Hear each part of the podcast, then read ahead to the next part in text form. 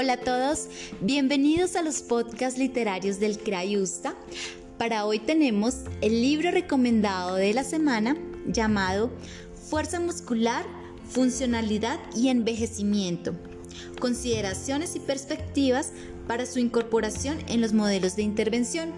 Del autor John Freddy Ramírez Villada, docente de la Facultad de Cultura Física, Recreación y Deporte de la Universidad Santo Tomás.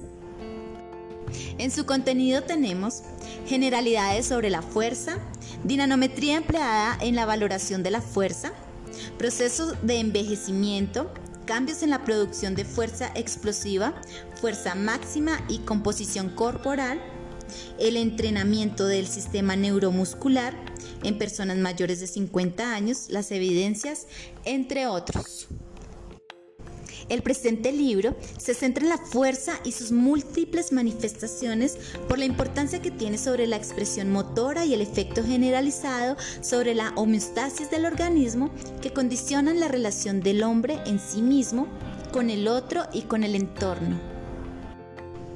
Aunque el proceso de envejecimiento es irreversible, existen fuertes evidencias que apuntan a la posibilidad de influir sobre los factores físicos, ambientales y sociales que favorecen la calidad de vida de los sujetos comprometidos, permitiéndoles disfrutar de una independencia funcional mucho más prolongada en el tiempo.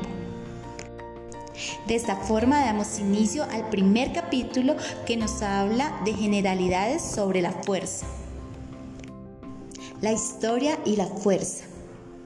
La fuerza muscular ha acompañado al hombre desde sus orígenes más primitivos y fue determinante para su supervivencia, permitiendo su adaptación constante al medio ambiente a través del desarrollo de nuevos patrones y habilidades de movimiento como caminar, correr, trepar, saltar, etc es posible que el interés de la comunidad científica por observar, medir y analizar la expresión de tensión generada por el trabajo conjunto del sistema neuronal y muscular en relación con el movimiento naciera con el avance de los primeros estudios biomecánicos y morfológicos del hombre con Hipócrates, el médico más importante en la antigüedad, se impulsa el papel de la ciencia en la explicación objetiva de los fenómenos fisiológicos y del movimiento,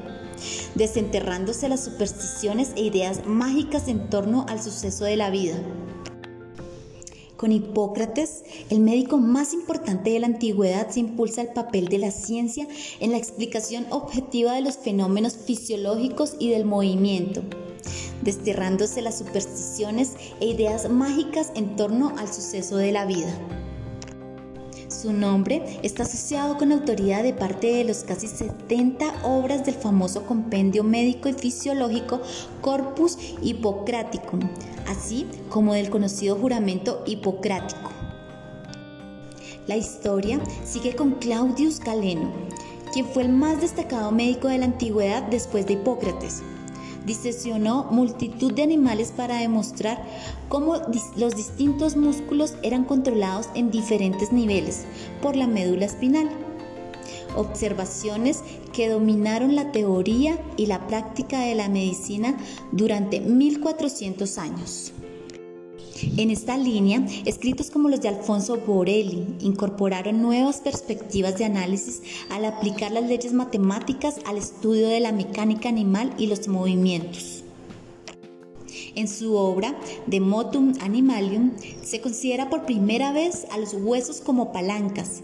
Allí también se estudiaron fenómenos como la contracción muscular y la respiración. Entre los pensadores a destacar se encuentran a William Cron, quien discutió la estructura muscular, y Thomas Will, quien expuso los primeros datos microscópicos y fisiológicos sobre el movimiento y la contracción muscular.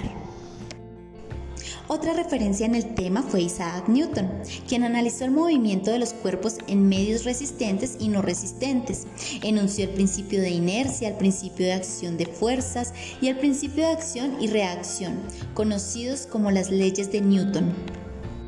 que han sido fundamentales para los estudios de biomecánica y cineantropometría al permitir analizar la fuerza muscular. Ahora revisemos la capacidad condicional fuerza, fuerza máxima isométrica. Se produce cuando el sujeto realiza una contracción voluntaria máxima contra una resistencia insalvable es decir, la resistencia externa y la fuerza interna producida poseen la misma magnitud siendo la resultante de ambas igual a cero. Ahora bien, si esta manifestación de fuerza se hace lo más rápidamente posible, se podrá analizar la participación del sistema neural en la manifestación de otra expresión denominada fuerza explosiva. Revisemos ahora fuerza máxima excéntrica. Se manifiesta cuando se expone la máxima capacidad de concentración muscular ante una resistencia que se desplaza en sentido opuesto al deseado por el sujeto, en favor de la fuerza de la gravedad. En este caso, la fuerza expresada depende de la velocidad a la que se produce el estiramiento o contracción excéntrica. Es importante aclarar que las contracciones excéntricas permiten movilizar altas intensidades de carga con un gasto energético relativamente más bajo que las contracciones isométricas o concéntricas lo cual advierte de su importancia en el entrenamiento por las implicaciones que tienen en las adaptaciones funcionales, neurales y estructurales, como también por la solicitud que hace el tejido blando que unido a los ejercicios de elasticidad podría contribuir en la rehabilitación tras lesión y la recuperación post ejercicio. Fuerza máxima concéntrica. En esta manifestación, la tensión se genera de forma máxima y en el mismo sentido al deseado por el sujeto, en contra de la fuerza de gravedad. En ella, la fuerza muscular interna supera la resistencia a vencer. Fuerza dinámica máxima. Es la expresión máxima de fuerza cuando la resistencia solo se puede desplazar una vez o se desplaza ligeramente y transcurre a muy baja velocidad en un movimiento que suma la fase concéntrica y la fase excéntrica. La fuerza máxima en este caso estará referida al ángulo en el que se produce la mínima velocidad de desplazamiento. Fuerza dinámica máxima relativa. Es la máxima fuerza expresada ante resistencias inferiores a la fuerza dinámica máxima también puede definirse como la capacidad muscular para imprimir velocidad a una resistencia inferior a aquella con la que se manifiesta la fuerza dinámica máxima. Fuerza explosiva. Se corresponde con la habilidad del sistema neuromuscular para desarrollar una alta velocidad de acción o para crear una fuerte aceleración en la expresión de fuerza. Por tanto, la fuerza explosiva está presente en todas las manifestaciones de fuerza y si corresponde a una manifestación sin preestiramiento, dependerá en gran medida de la capacidad contráctil, fuerza isométrica máxima o fuerza dinámica máxima, de la capacidad de estimulación muscular y de la sincronización de las unidades motoras. Fuerza elástico explosiva. El concepto de velocidad de acción o aceleración se le debe sumar el componente elástico que actúa por efecto del estiramiento previo.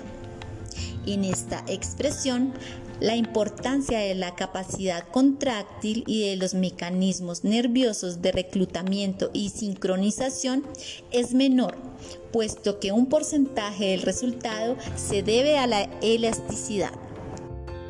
Fuerza elástico-explosiva reactiva. Se añade un componente de facilitación neural importante como es el efecto de reflejo miotático, que interviene debido al carácter del ciclo estiramiento-acortamiento, mucho más rápido y con una fase de transición muy corta. Fuerza-resistencia es la capacidad de realizar un trabajo sostenido en el tiempo con una elevada tolerancia a la fatiga y sin alterar significativamente la técnica del gesto. Y de esta manera llegamos al fin de la lectura del libro y si quieres consultar más acerca de la fuerza y de sus temas, puedes consultarlo en el catálogo con el número 613.71 R14FU. Recuerda, la literatura es la mejor compañía y este libro está enfocado a todos los estudiantes de cultura física o a todas las personas que quieran conocer algo más sobre la fuerza muscular. Entonces los invito a consultarlo y no olviden, la literatura es la mejor compañía. Crayusa en casa.